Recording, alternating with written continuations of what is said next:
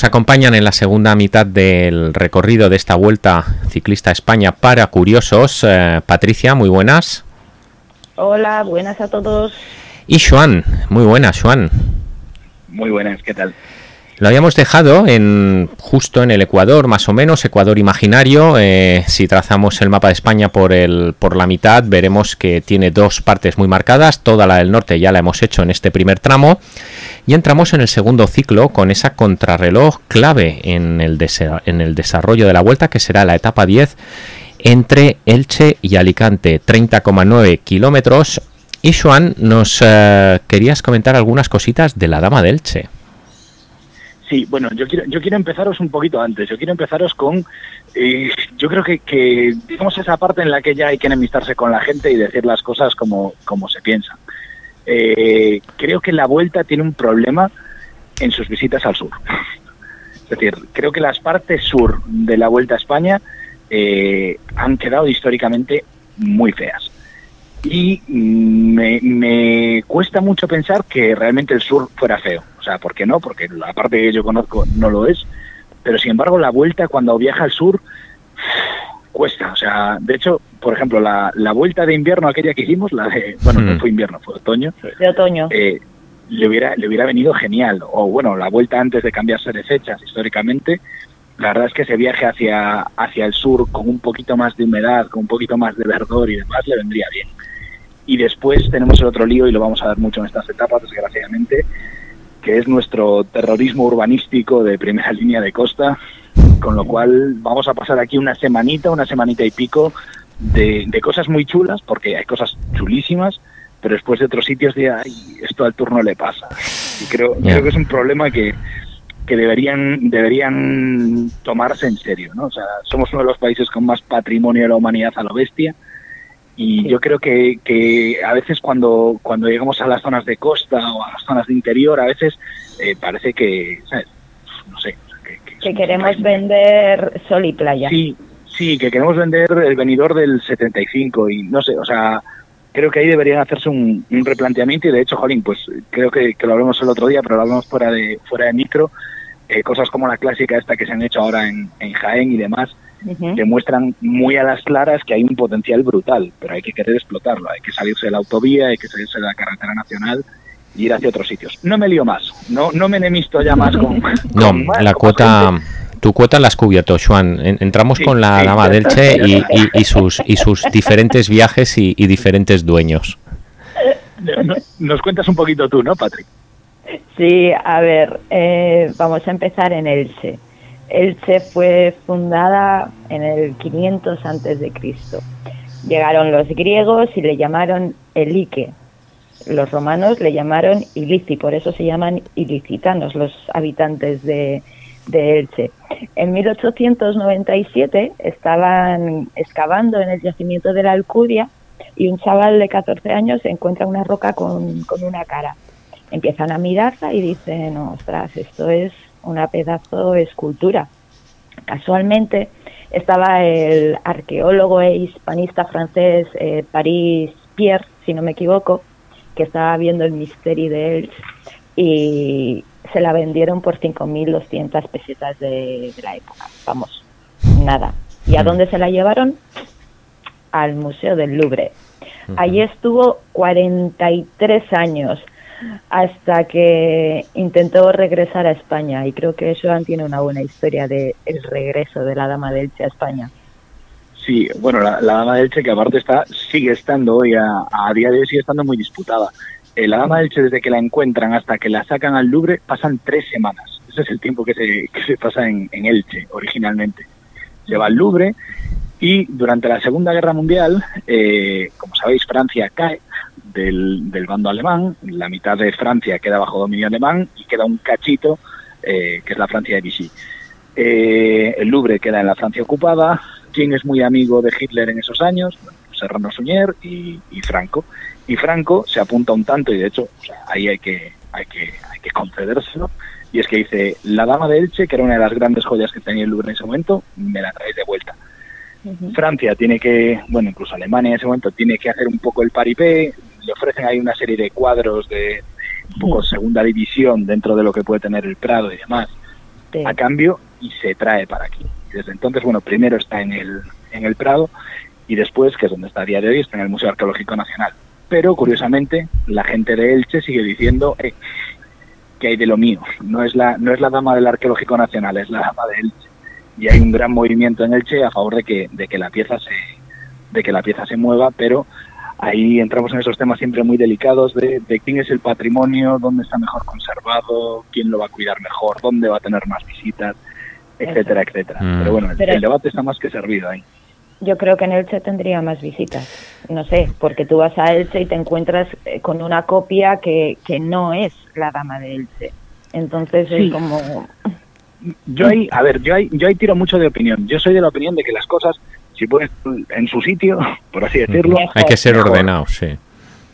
Y, creo que eso, eso puede acabar muy mal, esa frase. ¿eh? no, pero aparte, yo, yo cada vez creo más que los super museos, y a ver, ya hay que decir que el Arqueológico Nacional tampoco es un museo inabarcable, ya. pero sí es cierto que si tú de repente vas a Elche, pues vas a hacer por ir a ver la dama y va a ser una cosa que, que mole mucho y una experiencia única que te va a llevar media hora. Muchas veces los, los museos nacionales tienden a tener acopio de cosas y al final pues eso, te vas al Prado, te ves eh, cuatro velas, te ves tres Goyas, te ves tal y de repente dices, uy, estoy cansadete. a mí te lo, te lo compro, te lo compro ese argumento.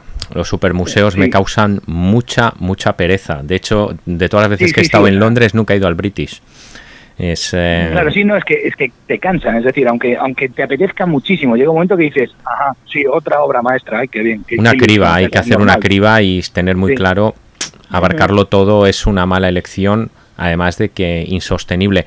Pasamos, si quieres, Joan, con el tema del palmeral, otro de los grandes símbolos de Elche. Sí, sí, mira, lo que, lo que os decía antes, justo, eh, Elche tiene, aparte de la dama que la tiene en préstamo, por así decirlo, tiene dos patrimonios de la humanidad, tiene el mayor palmeral de, de Europa, sino del mundo incluso, y después tiene el milagro de Elche, que, forma parte de esas cosas que son patrimonio inmaterial de la humanidad. Su nombre exacto, Joan, eh, perdona que te interrumpa, su nombre exacto es el misterio. Eh, perdón, ¿y qué he dicho? Milagro. El, eh, ah, pues, misterio. Pues, me, he venido es el misterio de Elche. Sí. Con lo, con lo, bien que iba yo con los de Elche, y mira, también me he enemistado con ellos. No, no. Y, claro, o sea, realmente es un sitio, pues eso, un sitio alucinante. Y aparte es muy curioso que vamos a tener una crono entre dos ciudades que están ahí pegadísimas, una, una y otra, ¿no?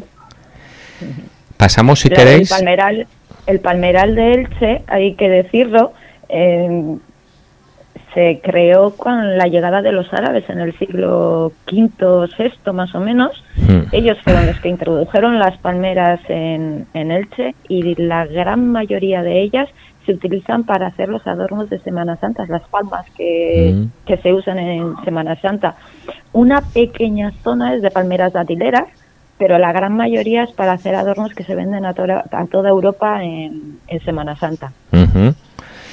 Vamos, si os parece, a la siguiente jornada. Hablamos de la etapa 11, 31 de agosto, 191 kilómetros entre, bueno, estas eh, estas denominaciones eh, comerciales, el pozo alimentación a Cabo de Gata, eh, resucitamos aquellas famosas destilerías Dick eh, antológico, antológico lugar en Palazuelos de Eresma y que ya en esa época, hace 30 años y 40 se llevaba y, que hoy todavía seguimos manteniendo y, y precisamente nos quiere dejar constancia de que el pozo de alimentación, el pozo de alimentación no es un sitio, es una empresa.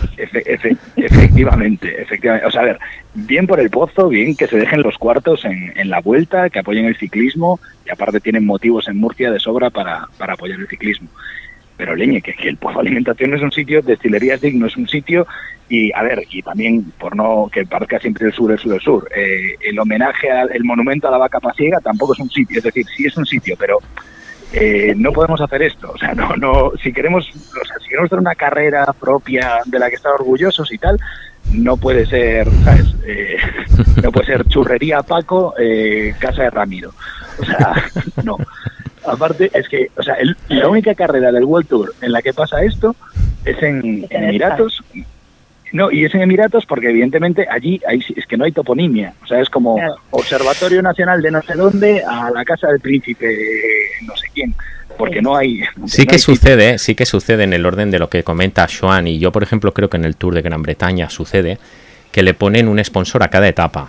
es la, la, etapa Brighty Cycling o, la etapa Ineos, ¿no? Y es la etapa 3, es la etapa, etapa 3, etapa Ineos de tal a tal sitio es lo máximo, pero sí que es verdad que las factorías, sitios concretos y demás es complicado, sí. Claro, enséñamelo, o sea, enséñamelo, pónmelo, que es que se vea bien, dime, vale, pues mira, esto es lo que hay, ¿no? Y, y jolín, y es eso, o sea, y desde luego el pozo tiene derecho a tener su retorno comercial y demás. A ver, yo que saber también yo en la salida de Irún me he comido unas buenas hamburguesas y unas buenas salchichas del pozo, ¿eh? por eso, por eso, o sea, claro, o sea, que, que, bien por ese por ese patrocinio, pero yo creo que le hace le hace flaco favor a la carrera que una que, que salgas del pozo alimentación. un señor que esté viendo esto, ¿y esto qué es? Bueno, pero damos, a ver, vamos a entender también eh, que la vuelta no se, no se retransmite las etapas enteras como el tour. Entonces, hmm. eso es verdad, eso es verdad. Correcto, la salida queda más diluida. Eso es, la salida es eh, salimos del patrocinador y luego ya seguimos. Yo creo que es Esa explicación es buena, Patricia, sí, señor. Hmm, hmm. Patricia, siguiendo contigo, nos querías hablar de un par de cuevas. Sí, es que hay un pueblo que se llama Cuevas de Almanzola, que vamos a pasar por él, pero esta zona es muy bonita. Eh, es un pantano que se creó, pues sabéis que la zona es muy seca, en 1986 eh, hizo el trasvase Tajo Segura, si no me equivoco. Eh, la zona sufría unas inundaciones enormes. En 1979 tuvieron un problema gravísimo de inundaciones, crearon en pantano pero es que antes de llegar a Cuevas de Almanzora hay una zona que se llama Terrera de Calguerín, espero no equivocarme en la pronunciación. Es una montaña que está llena de cuevas y que tiene una historia muy, muy bonita porque fueron excavadas en, época paleolítica. Se fueron eh, excavando cada vez más cuevas, tiene cinco niveles, vamos a decir que es como un rascacielo y eh, en su interior puedes entrar por una escalera de caracol. Vamos a decir que es un rascacielos excavado dentro de la roca. Allí se asentaron en el siglo IV o V un pueblo de origen sirio, fijaros, eh, y lo usaron las cuevas paleolíticas para esconderse del reino cristiano de Murcia. Aquí ya es, esto es una locura. Eh, tras la, tras la conquista de los reyes católicos, las cuevas se abandonaron. Eh, ahora hay problemas con la erosión y así, pero todavía algunas se están rehabilitando para hacer alojamientos turísticos, que me parece una muy buena, una muy buena iniciativa por parte de ellos. Vamos, si os parece, la etapa 13. Estamos hablando entre Salobreña y Peñas Blancas en Estepona, 192 kilómetros. Y aquí eh, nos querías hablar de Málaga, eh, Juan. Sí, vamos a, vamos a cruzar Málaga, vamos a cruzar Málaga y vamos a cruzar esa zona un poco incómoda que hablábamos antes de costa, ¿no? De, de vamos a pasar zonas muy secas a megacampos de golf, urbanizaciones pegadas a campos de golf, eh, que es difícil de, de, digerir. Y curiosamente Málaga, evidentemente siendo la capital de, de toda la zona, curioso porque en los últimos años ha estado haciendo un esfuerzo muy grande para que mm, no sea simplemente un destino turístico de playa y demás. Y, por ejemplo, está muy claro y seguro que nos los enseñan todos los nuevos museos que se han ido creando en la ciudad. Eh, se ha creado un Thyssen, se ha creado un, Pompidou, una sede, una sede del, Museo Francés, y se ha creado, y se lo ha llevado por delante esta guerra estúpida que tenemos en, Ucrania, se había creado el, Museo Ruso de Málaga con fondos del el Museo Estatal de Moscú, que era una verdadera joyita en, este lado de Europa y que ha sido esas cosas que eh, han pagado el pato de la guerra como si fueran, como si fueran culpables de algo, una institución cultural o algo así. Pero bueno, o sea, el, el, ejemplo ese de Málaga, la, la puesta en escena, la apuesta que está haciendo Málaga en los últimos años, realmente sí que esperemos consiga cambiar un poquito esa idea de simplemente turismo, sitio al que vengan señores ingleses y alemanes a, a jubilarse y a jugar al golf. Castillo de Almundat, eh, Patricia. Sí, a 65 kilómetros para meta vamos a ver un pedazo castillo, está restaurado. Eh, son de estas restauraciones que le gustan tanto a Joan, que se nota la zona restaurada y la zona antigua. es muy chulo, ¿eh? ¿eh? Este castillo tiene una cosa, una historia un poquito, un poquito rara. A ver, en época romana ya era, se llamaba la Villeta, era una torre de vigías porque está en lo alto de una colina. En el siglo IX llegaron los árabes, eh, le llamaron la fortaleza de Almondat, eh, también para lo mismo, para controlar el paso de, toda la gente que iba por allí, eh, hasta que cayó en manos castellanas en, en, el siglo XVI. Y claro, como no les gustaba lo que había, echaron a los habitantes y con las rocas del castillo pues se hicieron sus propias iglesias, sus propias casas, ya sabéis, estas cosas que hacían los castellanos. Eh, ¿Qué pasó? Que en 1974 una iniciativa privada decide restaurar el castillo. Gracias a ello sabemos su origen romano, porque no se sabía, se creía que era árabe, pero ellos empezaron a excavar y encontraron que mucha parte de, la, de la zona de la muralla, donde hoy debe de estar la piscina, es, es romana. Y eh, hoy el castillo de Villeta Monda es un hotel-restaurante para eh, parejas, mm, vamos a decir, mm, de sexualidad eh, libre. Mm. Tú puedes ir allí, eh, puedes ir desnudo por el hotel, si te apetece acostarte con la chica que tienes en la hamaca de al lado, puedes hacerlo tranquilamente. Eso sí, en zonas públicas no. Solo en las habitaciones o en zonas privadas que tienen. Vamos a decir que es pues como un hotel para el libre albedrío. Eso, eso si lo cogen en Dinamarca acaban en una isla en medio de, ya lo sabemos, ¿eh? en una isla calzando un puente. En una isla. en medio del puente, sí señor. Tal cual, tal cual. Vamos, si os parece, a la etapa 13. Estamos hablando entre Ronda y Montilla, 168 kilómetros eh, y de Montilla nos quería hablar eh, Patricia. Sí, a ver, eh, Montilla, vamos a ver olivos, vamos a ver viñedos. fue fundada por los íberos, que para mí me parece que es una de esas civilizaciones un poco olvidadas, que las tenemos un poco como los íberos. Yo creo que si los íberos hubieran vivido en Estados Unidos, tendríamos un parque temático solo de íberos. Sí, si los íberos hubiesen estado en Hollywood, ¿no? Eso es, eso es. Iberoland.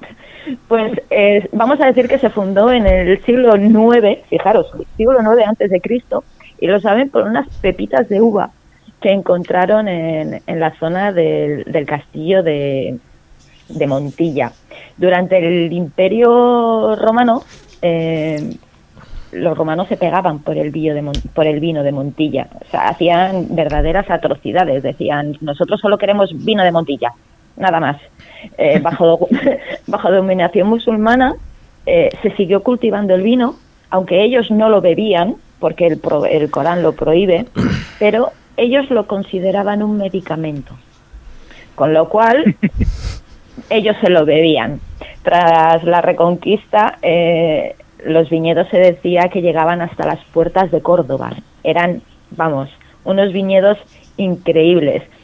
Y el tipo de uva más conocido aquí es el Pedro Ximénez, que tiene una historia que la podemos relacionar con el empiece de esta, por el comienzo de, esta vuelta.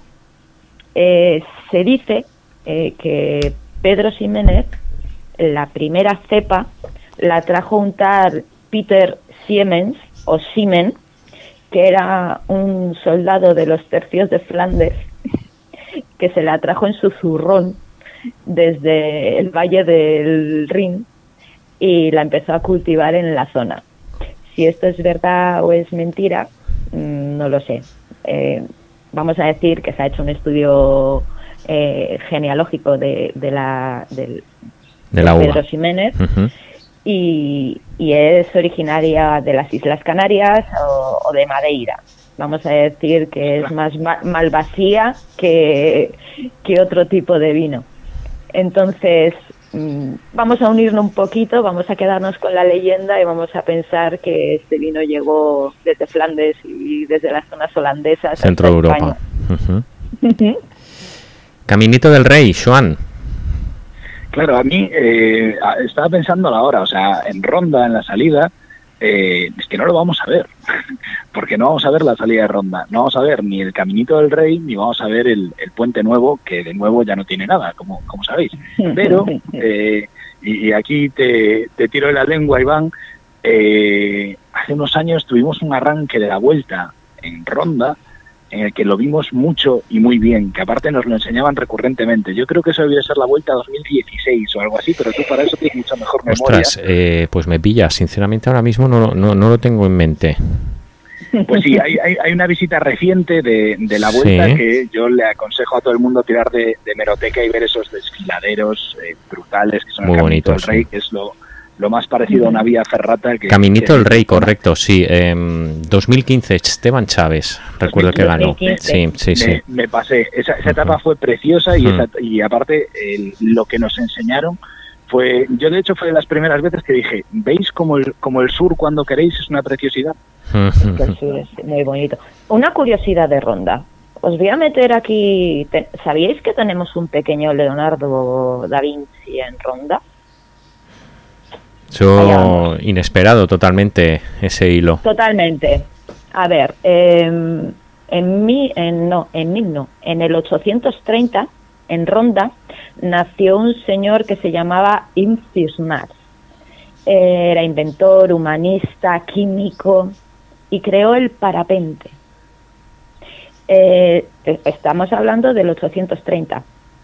El hombre estaba loco por volar eh, él solo quería volar. Hizo, se hizo unas alas eh, con seda, con plumas y él ya, aunque nació en Ronda, vivía en Córdoba. Eh, se subió a la torre más alta de, de Córdoba y allá se tiró. Estuvo volando exactamente 10 segundos. al caer se rompió las dos piernas.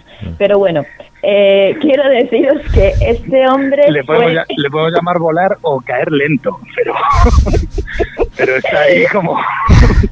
A ver, se considera el primer vuelo de la historia. Voló 10 segundos. Eh, en Bagdad, en el aeropuerto de Bagdad, hay una estatua de él.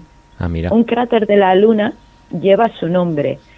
Y dicen eh, que sus manuscritos llegaron a manos de Leonardo da Vinci y que, puede, que él se basara en los escritos de Ifirnas, es que es un poco difícil de, pronunciar, Ifirnas, eh, que se basó en sus estudios para, para crear todo lo que creó Leonardo da Vinci. Ahí lo dejamos y nació en Ronda. Fantástico, fantástica historia. Muchas gracias, Patricia. Eh, vamos a la etapa 14, si os parece. Montoro, Sierra de la Pandera, Yan Jaén. 160 kilómetros, una, una subida de historia reciente en la vuelta, pero con muy bonitos desenlaces. Y Patricia quería hacernos un apunte sobre esa imagen que seguro veremos ese día del Mar de Olivos y una pequeña historia sobre los mismos. Sí, es que el olivo se empezó a, cultivar en, en la zona hace 6.000 años pero es que el, aceite de oliva no se usaba para consumir, se usaba para encender las velas y poder tener luz en casa. Eh, fueron los fenicios los que extendieron todos los olivos por, por el Mediterráneo y lo cultivaron en la provincia bética, lo que hoy es Andalucía, Extremadura y Castilla-La Mancha. Ojo, que no es solo Andalucía. Eh, hay tres tipos de, de aceite, bueno, de aceite no, de viñedos, unos más ácidos, otros, otros más, más dulces, y fueron los árabes los que, vamos a decir, crearon las pautas o las bases para plantar, cultivar y hacer el aceite como lo consumimos hoy en día eh, desde hace apenas 2.000 años, porque ya os digo, antes no se usaba para consumir, era como hoy en día la gasolina. Mm. ¿Qué nos cuentas del Castillo La Guardia, Patricia, en Jaén? El, el, castillo de la Guardia va a ser una chulada, es, es, un castillo muy bonito, se construyó pues como todos los castillos que hemos estado hablando durante estas etapas, en lo alto para vigilar los caminos y que nadie se colara por donde no se tenía que colar. Era una parada obligada entre Guadix, eh, Linares y Jaén. Si os digo los nombres antiguos, me lío, o sea que os digo los nombres modernos. Dicen que los, que los árabes utilizaron las antiguas calzadas romanas para, para llegar a estos sitios y, ir conquistando todos los lugares que, que hoy es la parte de Andalucía. Eh, el castillo se construyó en el siglo IX y se llamó Wadi Abdallah. De ahí viene el castillo de la Guardia, de Wadi Abdallah. Eh, Wadi significa rambla o río, el lugar por donde pasa agua. Eh, cerca hay un río que se llama Guadalbullón y puede que el nombre provenga de, este sitio. Eh, se restauró, eh, no, se restauró, no, hubo un problema, vamos a decir, fronterizo con Abderramán III, que luego seguro que hablamos de él largo y tendido, y lo que es la Guardia hoy dejó de, la Guardia de, de, La Rioja, no, ¿eh? el Castillo de la Guardia, dejó de ser la capital de Jaén y pasó a ser Jaén. Pero el, el Castillo de la Guardia de Jaén, vamos a decir que fue la primera capital histórica de, del reino del reino de Jaén. Chicos, pasamos a la decimoquinta etapa. Nos vamos ahora a tierras granadinas, serán eh, entre Martos y Sierra, Nevada en el Alto Olla de la Mora, en, como digo, en Sierra Nevada, 153 kilómetros a una semana del final, será el tercer domingo de carrera. Y aquí tenemos, aquí pasaremos eh, por un sitio que os pido brevedad y, centrar el tiro en, temas muy concretos. Y es, eh, pasaremos por la base de la Alhambra de Granada. Sí, a ver, nos pides un, nos pides un imposible, ¿eh? pero, pero no, vamos a intentarlo. Es que la Alhambra es seguramente, aunque, aunque muchas veces no lo pensamos, es el monumento español. y más visitado. Los, estadounidenses, los estadounidenses cuando vienen aquí lo que quieren ver es la Alhambra. O sea, mm, hay otros sitios, pero, pero la Alhambra, y aparte en eso tiene mucho que ver, aparte en, ese fervor estadounidense, eh, aquella visita que los mayores del lugar os acordaréis de Bill Clinton, eh, allá por los 90, y, eso puso puso la Alhambra en el mapa. pero la fascinación de los, Sí, o sea, aquello fue fue como como que la gente empezó a alucinar con, aquello. Pero yo vuelvo a decir una de las cosas que os digo siempre cuando hablamos de monumentos. La Alhambra que conocemos ahora tiene mucho de invento. Y eh, la Alhambra del 19, de hecho fue fue mucha gente que llegaba de fuera, gente como Byron, gente como como Washington Irving, los primeros que empezaron a escribir sobre ella y acabaron causando que el gobierno de España dijera, ah, espera, que este sitio, que se lo están comiendo las tarzas, va a ser mm. importante y las primeras campañas de restauración se hicieron un poco como por vergüenza patria, de, bueno, pues habrá que arreglarlo. Y lo, dijimos mucho, sobre todo esto ya se está convirtiendo como, si no has escuchado los capítulos anteriores no te, no te vas a enterar. Durante el tour hablamos mucho de Violet Leduc. Eh, la Alhambra tuvo su, su Violet Leduc, que fue mm, ay, Dios mío, eh, Rafael Contreras, que fue un señor que no era arquitecto y que se inventaba pues las cosas en plan bueno aquí no hay no hay techumbre no hay nada pues yo me invento aquí una cúpula así al estilo Bagdad que, que total debe de ser lo mismo ¿no? y no fue hasta ya bien entrado el siglo XX con Torres Balbas que eh, fue la primera persona que realmente empezó a hacer un estudio científico de todo aquello empezó a desmontar muchas cosas empezó a tratar de arreglar todo lo que se había perdido en, un incendio terrible que hubo en, el, 1890 y realmente, pues mira, es muy fácil. La gente que quiera saber y cómo era la Alhambra antes de restaurarse, hay fotografía de la Alhambra, o sea, si buscáis eh, la Torre de las Damas, por ejemplo, que es una de las fotos más icónicas de la Alhambra, hay fotos de principios del, del 20 que no tiene absolutamente nada que ver. Se hizo una, una, una restauración fantasiosa como mínimo y bastante bastante sueltita de, de reglas en cuanto a en cuanto a rigor histórico. Leyenda del Mulacén, Patricia. Sí, a ver, eh, es que todo viene hilado a, a la Alhambra, vamos a decir. Cuenta la leyenda que el rey nazarí Muley Hassem, el padre de Boabdil, ¿Sabéis aquel que lloraba? Como una mujer, lo que no supo defender. Amargamente. Bueno, pues eh, eh, se enamoró de una criada cristiana que se llamaba Isabel Solís. Eh, claro. Perdona, Patricia, ¿hablamos del padre o, de Boabdil? Estamos hablando del padre. Vale, del padre. Para situarnos Estamos hablando del padre. Vale, gracias. Sí, Muley Hassem. Pues aquí la, su señora esposa, Aisa, que era mala como un veneno, que fue la que le dijo la de llora como un hombre lo que no subiste, no, llora como una mujer. Es verdad, la madre de Boabdil, sí. Eso es. Bueno, pues a la, a, la sultana no le hizo nada de gracia que tuviera una preferida. Lógico. Nada. Le obligó a abdicar eh, en favor de su hermano. Ella gobernaba manejando al hermano y mandó al rey, vamos a decir que a un pueblo de mala muerte. Enfermó, murió y su criada, que le cambiaron el nombre de Isabel Solís, pasó a llamarse Soraya, le hizo que llevaran su cuerpo al pico más alto para que pudiera seguir gobernando su país desde lo alto. Por eso, el pico más alto se llama Mulacén, en honor al rey Muley Hassem, padre de Boabdil.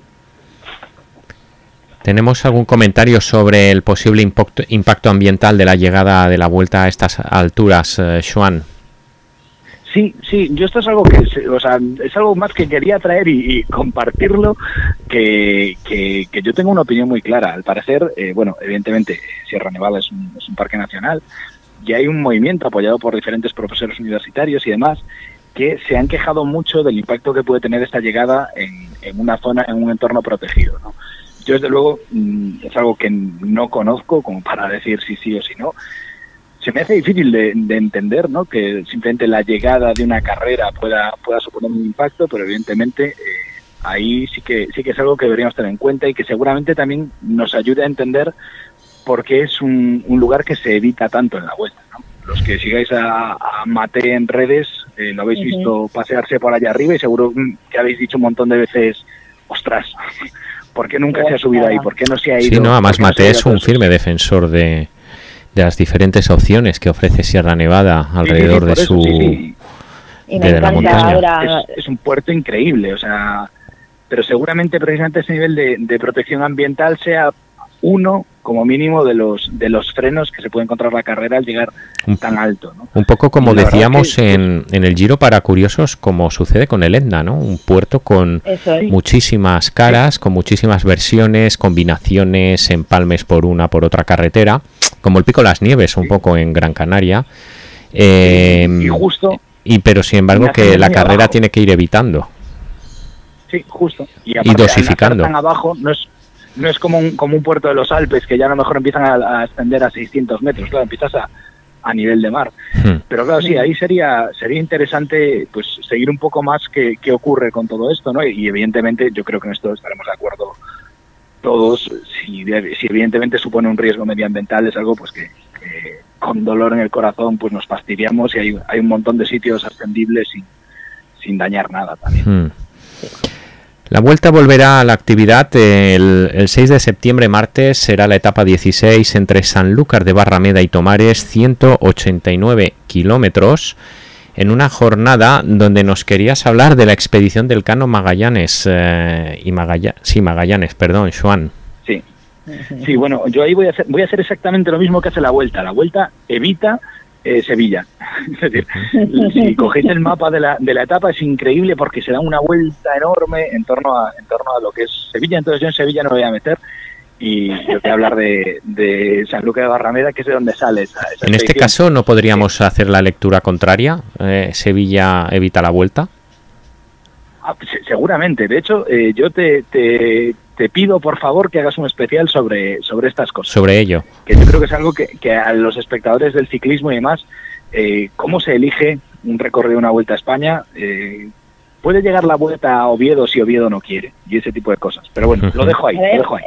En el, tour se evitan, se evitan ciudades, hay ciudades que se niegan a que el tour pase por sus ciudades. Sí, sí, sí, sí, lo cual también me parece comprensible. Pues nada, eso, lo que os contaba. Magallanes. la expedición de Magallanes, bueno, no os la voy a descubrir ahora, no os la voy a contar. Es la primera vez que se da la vuelta, se da la vuelta al mundo. Eh, empieza, empieza Magallanes, que es, que es un, que es un navegante portugués. hay una guipuzcoana al habla, ¿eh? Sí, sí, pero, pero es que aquí hay, aquí hay una cosa que me parece una verdadera maravilla, que es, una cosa que, que, yo no sabía hasta de muy poquito, y es que en ese barco evidentemente va la primera persona que circunnavega el planeta, evidentemente. Pero no es el Cano, ni es ninguno de estos, Toma. sino que es Enrique de Malaca, que es un esclavo filipino. Él había nacido en Filipinas, eh, había sido llevado a, la metrópolis del imperio, había, había sido llevado a España, y cuando se ponen a dar la vuelta por el otro lado, él al llegar a Filipinas se convierte en la primera persona que ha dado absolutamente toda la vuelta al globo. Bueno, bueno, bueno, bueno. Ninguno de los europeos que, iban en ese barco fue el primer hombre, el primer ser humano en dar la vuelta al, globo, sino que fue un filipino que volvió a su casa, pero por el lado... Coge, coge tus bártulos y ves a explicarlo a Guetaria. no, no, no, no, no, no, que armas el circo. No, no, no, eh, no, digas eso. Además, Enrique de Malaca fue el que se quedó cuidando a Magallanes, si no recuerdo mal, estoy hablando de memoria, eh, cuando Magallanes se enfermó en una de las islas de, de Filipinas y era él el que le cuidaba, era vamos a decir que era su mano derecha, sí, sí, cierta la historia. No, no, no, eh, trazando una línea como haría ahora mismo Google cuando nos dice sitios en los que has estado el último mes, eh, el señor Malaca, eh, evidentemente daría su, su línea, sería una especie de cinturón al, al globo terráqueo, está claro. Y, y ahí, y ahí siendo, siendo estrictos, es cierto que fue el primero. Claro, pero es como los serpas que suben al Himalaya. Hmm. Eh, que, suben ocho veces al año. Eso es. Dicen, no, es que, por decir un nombre, Juanito, ha subido 11 veces o... Por decir un nombre, dice. Edurne. Edurne. A ver. La mano, la mano inocente.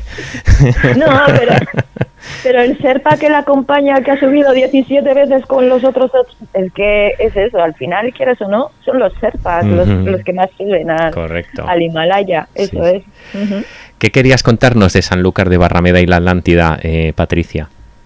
Ay, es que a mí esto me enchifla, es que soy una loca de la Atlántida. Mira. un poco, tengo un, lado un poco friki en este, en este momento.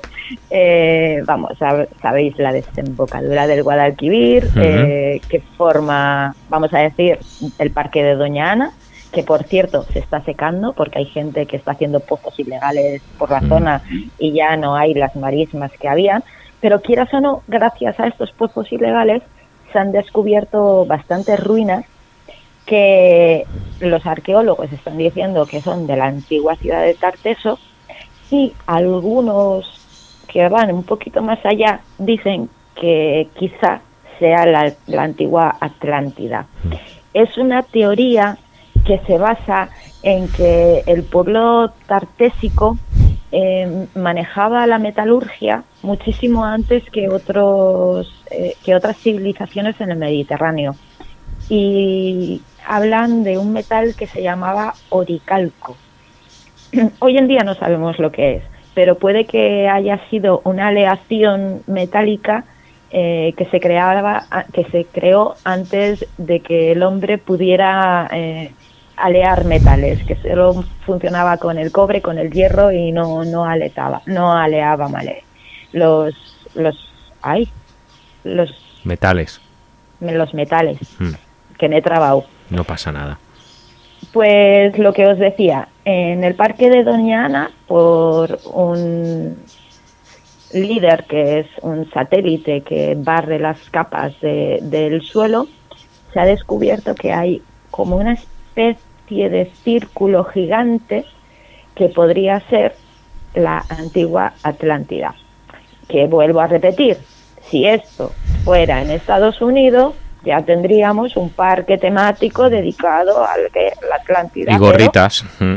Eh, eso es, pero como somos de España, eh, dicen que no, que es un antiguo pueblo tarteso y, y ahí nos quedamos.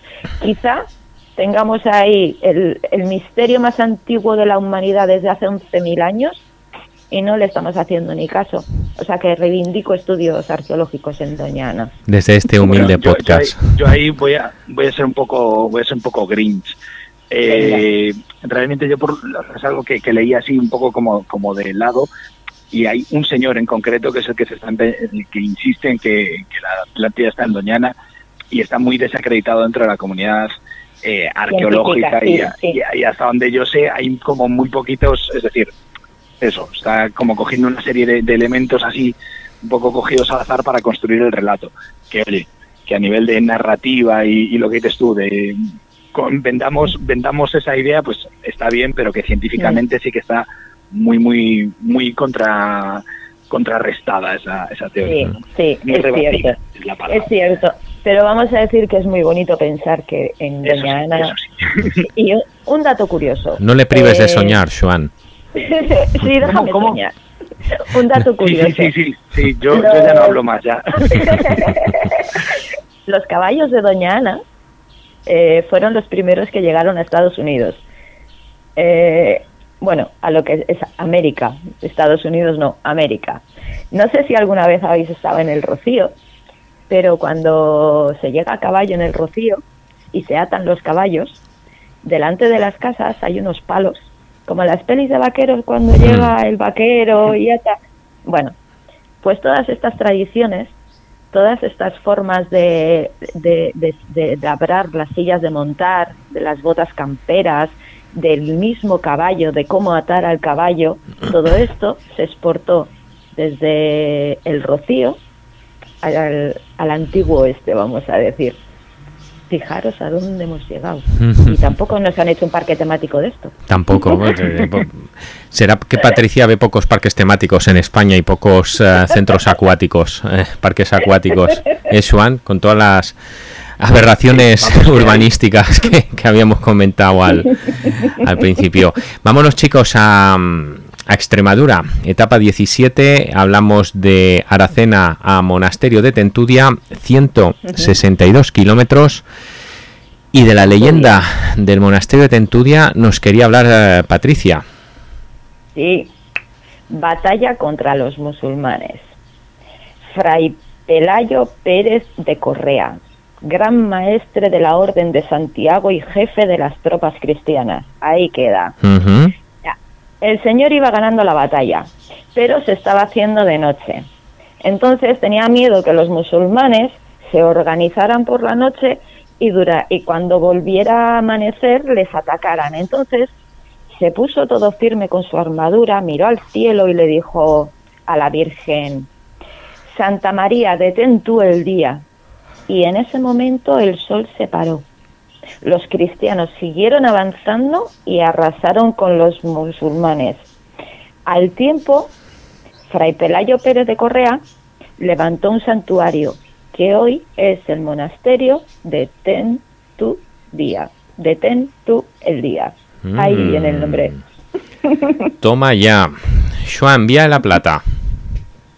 Sí, eh, la vuelta, bien por la vuelta yendo a Extremadura, pena que sea en agosto o septiembre ya.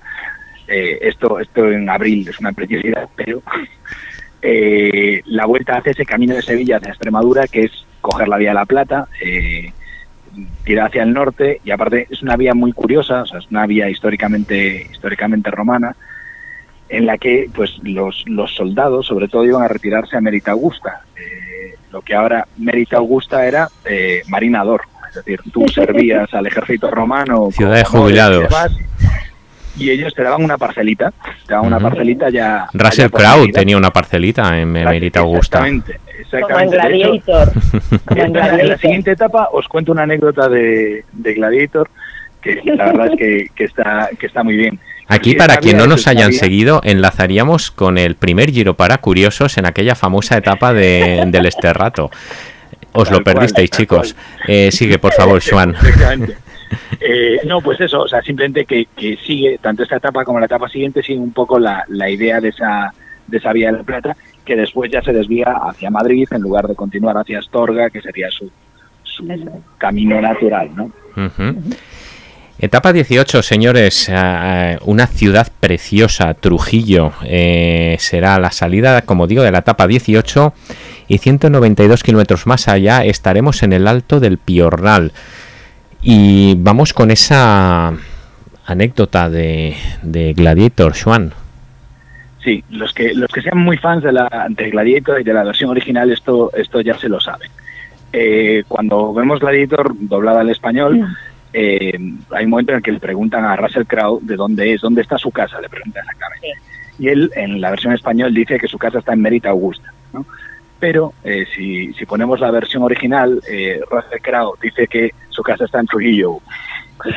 Evidentemente, en la era de los romanos, Trujillo eh, no existía. Entonces, a la hora de doblarlo al español y para quitar esa, esa cosa rara de la película, ¿no?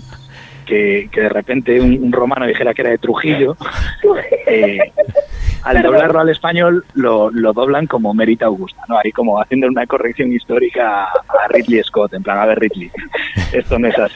Además de que entraba, entraba, en, entraba en contradicción por lo que bien decimos, ¿no? Emérita Augusta era ciudad de licenciados y este hombre estaba, digamos, en su prime durante la película, ¿no? Estaba, que... en la pomada de... Exacto, era la mano derecha del emperador, con lo cual, para desgracia del, para desgracia del hijo y todo lo que ocurre detrás, eh, con esa fantástica interpretación de Joaquín Phoenix. Pero nos perdemos, nos perdemos, señores. Yo ahora que vengo de que vengo de, de zona austríaca, de zona de los Habsburgo y sé mucho de, del emperador Maximiliano, vamos a hablar del monasterio de Juste y el, retiro de, Carlos V. Y os avanzo de que yo no he estado en Juste, pero sí que he estado en la Hofskirche de, de Innsbruck y, creo que el, la pompa que rodea la, la tumba eh, de Maximiliano creo que en Juste con Carlos V no ocurre, ¿no? ¿Verdad, Patricia? No, no ocurre, no. A ver, es que el monasterio se construyó en, el siglo XIV, más o menos, ¿no? Eh, un vecino donó los terrenos, se construyó él el, el, monasterio y Carlos I, quinto de Alemania, dijo que necesitaba jubilarse, que él ya no podía más. Entonces, en 1556, si no me equivoco, dice que Felipe II, abdico, tú vas a ser el rey. ¿Por qué? Porque tenía gota, así de claro. los médicos le obligaban a llevar una alimentación sana y es que él era incapaz, incapaz. Solo eh, comía carne asada, eh, longanizas, chorizos y se dice que cuando llegó al monasterio de Juste era incapaz de sostener una pluma. O sea, increíble, ¿no? El hombre era mi vida con 300 kilos. era hmm. su, esta, enfermedad la, esta enfermedad la sufría desde los 28 años. O sea, los médicos dicen, y voy a leer textualmente porque esto lo tengo que leer. Sus médicos le recomendaban que siguiera una dieta estricta, pero el emperador tenía un apetito voraz que solo le daba para comer carnes, mariscos, que esto le agravaba la enfermedad. Sí, lo ideal para la gota.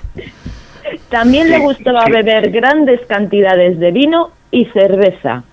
De este modo, sus hábitos dietéticos no fueron nada beneficiosos para reducir sus ataques de gota. Que este hombre tenía que conservar un imperio tan grande que necesitaba comer por varios. Pues le daba más al berbercio u otra cosa. Solo os digo que vivió en el monasterio apenas un año. La palmó. Claro. Un sitio además que es que es universal ahora mismo, Juste y su monasterio. Es un monasterio precioso, eh, eh, en ese sitio rodeado de, esos bosques, de, esa paz, esa tranquilidad en sí, es un sitio que te da paz. Eh, yo he estado y, para mí es un sitio que da paz. es, unos, vamos a decir, de líneas ley o algo así. da, da, paz, en serio, es un sitio muy bonito. Sobre Tiziano tiene algo que contarnos, Juan. Sí, Tiziano fue uno de los de los fotógrafos muy entrecomillado de la época, ¿no? Tiziano nos, nos enseñó a Carlos V yendo a la batalla en Mühlberg, que es como su gran hazaña militar. ¿Gordo o No, no, en, su prime, como decía antes, como decía antes Iván, es decir, en, su esplendor. Con la óptica, con la óptica de Goya, ¿eh? que si le caía bien, lo hacía bien guapo o al revés. Claro, bueno, a ver, guapo, guapo no sale, pero pero pintón sí. Sí, resultó. en, en Mühlberg lo manda, sale imperial. Exacto. Y después eh, lo vuelve a pintar en Juste. es muy curioso porque siendo pintura política y, evidentemente al emperador no lo vas a pintar hecho un guiñapo, eh, nos presenta ahí a un, a un Carlos V, eh, eso, cansadete, demacrado, ¿no? Y es muy curioso cómo esa evolución, aún teniendo en cuenta que, que Tiziano tenía que pintar al, al, emperador en, su mejor aspecto, cómo se ve ese, ese decaer en, en Juste de, de Carlos I. Señores, que pasamos a la etapa 19, eh, será eh, con salida y llegada en Talavera, será la, serán 138 kilómetros en una jornada que, conectando con aquello que decíamos de esa fábrica de embutidos en Murcia, podríamos llamar la etapa de la cerámica, ¿verdad, Patricia? Sí, es que para mí hablar de Talavera de la Reina es hablar de cerámica. Eh, en el siglo XIII llegan los árabes, por supuesto, y introducen su forma de hacer cerámica, que claro, después aquí se la apropiaron como, como nuestra, es nuestra ya. Eh, durante el siglo XVI, Felipe II eh, dijo que para su obra del monasterio del Escorial solo quería cerámica de Talavera de la Reina. Entonces, eh, Talavera creó, era una mega fábrica de, crear eh, cerámica. Eh, dijo en su momento, esto ya su hijo, Felipe III, impuso una ley que prohibía, voy a leer, que esto lo tengo que leer, colgaduras, aderezos de casa, brocados, telas, bordados de oro, plata, así como joyas de oro o piezas de plata. Nada, que solo podías tener cerámica de Talavera de la Reina. Hmm. Em, hay una cosa curiosa porque las cerámicas de Talavera de la Reina en el 2019 fue incluida en la lista de patrimonio inmaterial de la UNESCO. Pero esta esta eh, esta lista en patrimonio la comparte con, con México. ¿Por qué? Porque cuando se fueron a América a vamos a decir, a la conquista de América, todos los frailes querían tener eh, las iglesias decoradas como las tenían decoradas aquí. Entonces se llevaron a alfareros de Talavera a México y allí se usa la misma técnica que en Talavera. Por eso en, en esta lista de patrimonio inmaterial de la UNESCO, eh, la cerámica de Talavera tiene el, vamos a decir, el gusto de compartirla con México. Es una unión un poco extraña, pero ahí tenemos. Lo que, lo que la cerámica ha unido, no seremos nosotros quien llevemos la contraria. Etapa 20, eh, Morata, Moral Zarzal, perdón. Puerto de Navacerrada, 181 kilómetros, típica jornada por la Sierra de Madrid y de Guadarrama, etapa además eh, de perfil súper clásico, siempre en, las postrimerías de, cada vuelta ciclista a España. Y aquí tenemos eh, la fábrica de, cristal de la granja de San Ildefonso, Patricia. Sí, es impresionante. Eh, Juan, yo no sé si quieres añadir algo a la granja o empiezo directamente. yo, yo soy un enamorado absoluto de la granja. O sea, me cuesta muchísimo entender porque es un sitio tan poco, es decir, aparte se vende mal, porque cuando dices cualquier sitio es el Versalles de donde sea, eh, ya le estás haciendo un flaco favor. Eh, la granja es un sitio brutal, que se visita poco y que no entiendo por qué no hay eh, hordas de, personas allí en la, en la puerta de la granja cada día. Aparte son edificios todos de nueva planta y demás, es decir, se hace todo de golpe, es como, como vamos a hacer la ciudad moderna del momento y construyen una ciudad entera, construyen todas las zonas palaciegas, construyen todos esos jardines y, demás. Y, que también hay que saber eh, Juan, vamos, vamos a saber, vamos a explicarles, porque igual la gente no se pone en situación. Porque esto fue Felipe, Felipe V. Felipe V era el duque de Anjou, que era el nieto de Luis XIV, que donde se había criado, donde se había criado, en el Palacio de Versalles. Hmm. Entonces, él que quería lo mismo que tenía en su casa, un palacio, es que no hay más. Sí, pero, pero lo hace, lo hace, o sea, lo hace, de una manera muy de aquí, o sea, y, o sea, realmente, o sea, no tiene ese esplendor de, de, los cuartos que tiene Versalles, pero sí que es, es, un, es, un, sitio increíble, es un sitio para perderse. Y aparte, literalmente, es decir, te puedes coger la zona de las fuentes y te puedes perder literalmente en la sierra madrileña saliendo desde, desde la granja. Sí, es precioso. Sí, además se trajo un equipo de jardineros que eran eh, súbditos o, como se dice, los que, aprendices de, de para crear los jardines. Eh, es el sitio yo creo que, que no se no lo promocionan demasiado. Para mí la granja es, es, es increíble. Y os quería hablar yo de los cristales de la granja, porque ¿qué pasaba? Que para adornar todo ese casoplón, porque es un casoplón el que se montó Felipe V, se hizo la, granja de cristales. Tenían que hacer los espejos, tenían que hacer las ventanas, tenían que hacer... Eh, es que luego ya hacían todo. Fueron dos hermanos eh, que eran catalanes, pero habían trabajado en una fábrica de cristales del, del Bastán.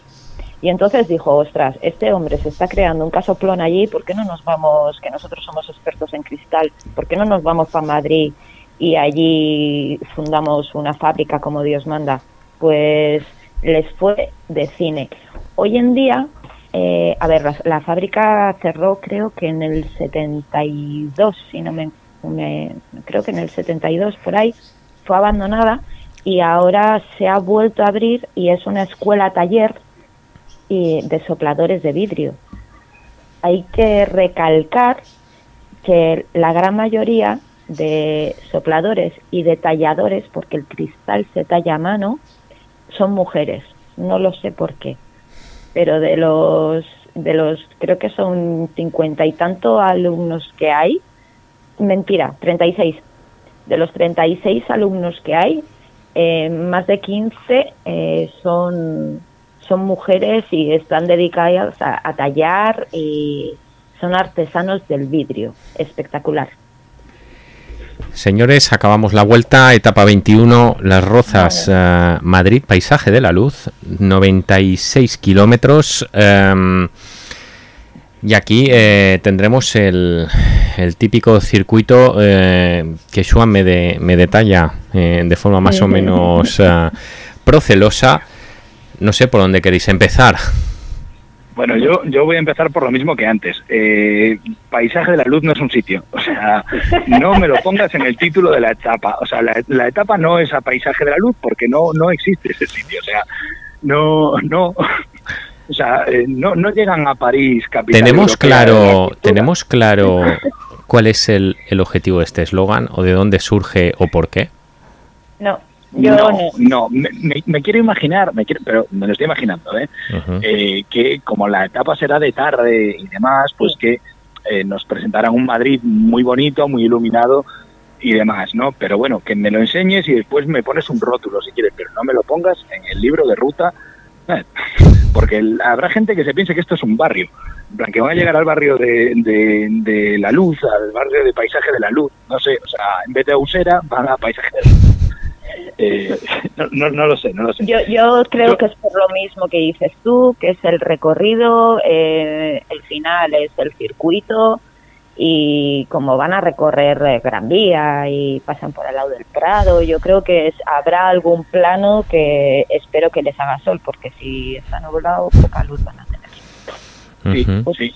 Ups, qué mala. Yo os, os, cuento os cuento un poquito el recorrido, o sea, os lo detallaría y no estaríamos aquí eh, un par de horas. Eh, es muy curioso, el, el, actual Ayuntamiento de Madrid, que es un ayuntamiento muy recto, o sea, que ese edificio del ayuntamiento desde hace muy poquito tiempo hmm. era el Palacio de Comunicaciones, que es de, que es de Antonio Palacios, que es uno de los primeros modernistas, quitando a los, a los catalanes en, en España y es una, es una verdadera joya, pero curiosamente es un edificio que era un edificio de comunicaciones, era un edificio de, el cable se tiraba hasta allí y allí era como te conectaban con, otra esquina, ¿no? Era, era como un gran nodo. Realmente esa idea de palacio que tenemos y demás, realmente era un poco como una nave industrial, pero puesta bonita y, con, un, con un diseño súper espectacular.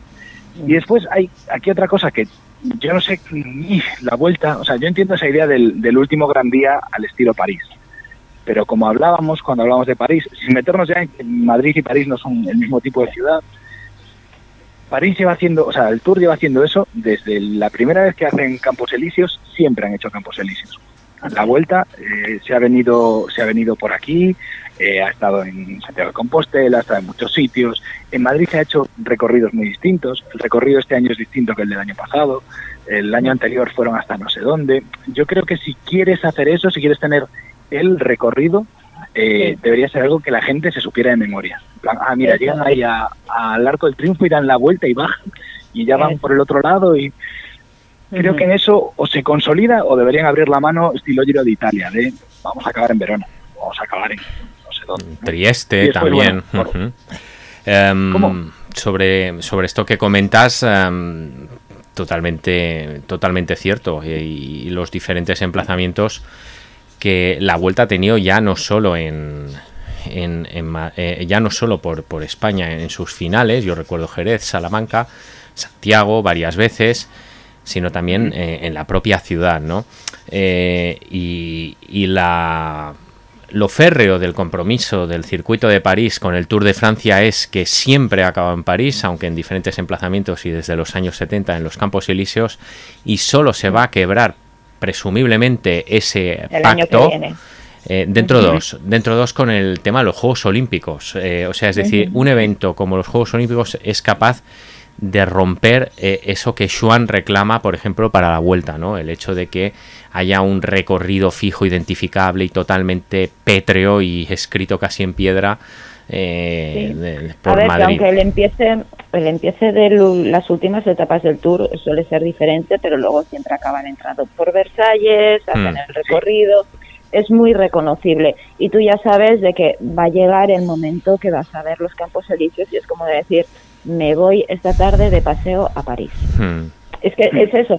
Entonces, para mí a la, vuelta le, falta eso, el decir, oye, mira, pues vamos a hacer un recorrido por, por yo qué sé, por Gran Vía, el Prado, recorriendo las cosas más chulas, pero con que sea, que sea siempre, no siempre igual, bueno, sí, siempre igual, y que hmm. digamos, venga, este es el final de la Vuelta a España y se acabó, no hay más. Yo diría, yo diría, o jugar a eso, o sea que no creo necesariamente que el final de la Vuelta tenga que ser Madrid al estilo Tour, pero si quieres jugar esa baza, que es como lo que quiere hacer la Vuelta, tienes que jugártela a tope a esa carta. Lo que no puedes hacer es como, bueno, este año sí, pero el año que viene, pero este año no vamos hasta allí y el año que viene los metemos en la pasa pero este año no. Sí que es verdad que esta apuesta, como tú bien dices, Juan, es sostenida en el tiempo. Es decir, tendría que ser un acuerdo y hay, como tú bien sabes, eh, pues bueno, ciclos políticos, diferentes alcaldes. elecciones, mm. cosa que en Francia esta cosa no entra en discusión y aquí entraríamos ya en otras muchas cuestiones de política doméstica de cada de cada país, ¿no? Eh, Juan, sobre lo que es el recorrido, ¿tendrías algún, nos quieres señalar alguna cosa más, verdad? Una más, una más. No, no os voy a contar todo el recorrido, eh, os emplazo a un hilo en Twitter, si queréis, y lo, compartimos y demás. Eh, una cosa, eh, uno, uno, de los sitios por los que va a pasar es el por delante del Museo Arqueológico Nacional. Entonces, este segundo tramo de, de la vuelta que hemos hecho hoy empieza en Elche. Dios, qué redondo, qué redondo ha quedado. Porque ahí en el, en el Arqueológico Nacional, en el MAN, es donde, donde está a día de hoy la, dama de Elche, hasta que se decía mover o no. Magnífico este final, Joan. Ha sido redondo. Eh, no sé si será la cuarta vuelta de Roglic. Eh, y quedará tan bonito como esas cuatro vueltas de Roglic, pero desde luego a ti te ha quedado esta segunda mitad eh, niquelada. Eh, Patricia, dime, a mí, en Irún, a mí en Irún Roglic me ha ganado, os lo digo. me ha ganado. Yo no os voy a decir más, pero para mí eh, no os estoy hablando como corredor, os estoy hablando como persona. Hmm. Para mí me ha ganado, totalmente. Un tío de 10.